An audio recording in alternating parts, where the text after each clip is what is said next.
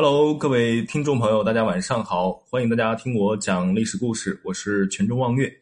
这一节我们聊一聊中国的明朝，居然还有一个西厂，可为什么西厂的知名度不如东厂高呢？啊，我们大家经常听说的是东厂，其实明朝不光有东厂，还有西厂。那为啥西厂的知名度那么低啊？今天我们就来说一说明朝的西厂。话说，在明宪宗朱见深统治时期，也就是在成化十二年（一四七六年）的一天，只见一群锦衣卫匆匆的奔入皇宫。啊，究竟是什么事儿呢？原来是他们发现有几个太监和一个所谓的妖人有谋逆的可疑现象。啊，这件事儿引起了明宪宗的警觉，以这件事为导火索。啊，明宪宗越发想知道外面到底发生了什么事儿，于是呢，便经常命令太监汪直带着人出去侦查。可是这样长久下去总不是个事儿吧？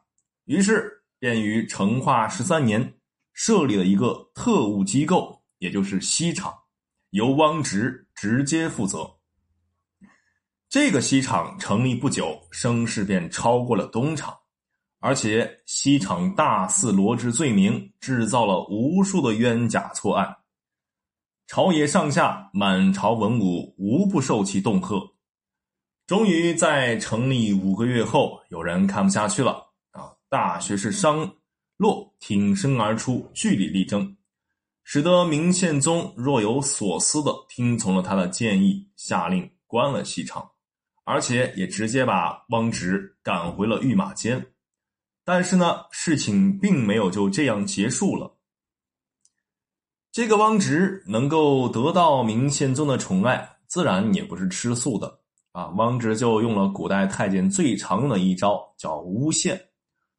似乎明宪宗也不想罢免了西厂啊。汪直告状，一告一个准，结果商洛的势力受到打压。这时呢，一个御史出来说话了啊，请求恢复西厂。这可正好是正中明宪宗的下怀。就这样，刚刚关了一个月的西厂又恢复了啊！那其他人就什么事儿都不敢说了。可是事情后来又发生了逆转。西厂恢复以后呢，这个汪直是变本加厉，更加的为所欲为。这样下去，不仅朝野大臣不满，连宫里的太监也开始记恨汪直。恰恰在这个时候呢，东厂和西厂因为争功有了矛盾啊，使得大家都对汪直势力不满，而明宪宗也开始渐渐的疏远了汪直。有一次呢，他就找了个借口把汪直给支了出去。汪直请求回来又遭到拒绝啊，这下满朝文武看见风向变了，于是乎有仇的报仇，有冤的报怨，六科十三道。各部院都署的奏章，把汪直的种种恶行告了个遍。这下明宪宗是真的发怒了。成化十八年，西厂最终被罢了，而汪直也被贬到了南京的御马监。虽然死不了，但是汪直做了那么多坏事，得罪了那么多人，估计日子也不好过。那由于西厂仅仅存在了一段时间，所以在明朝历史上，它的名声远远不如东厂。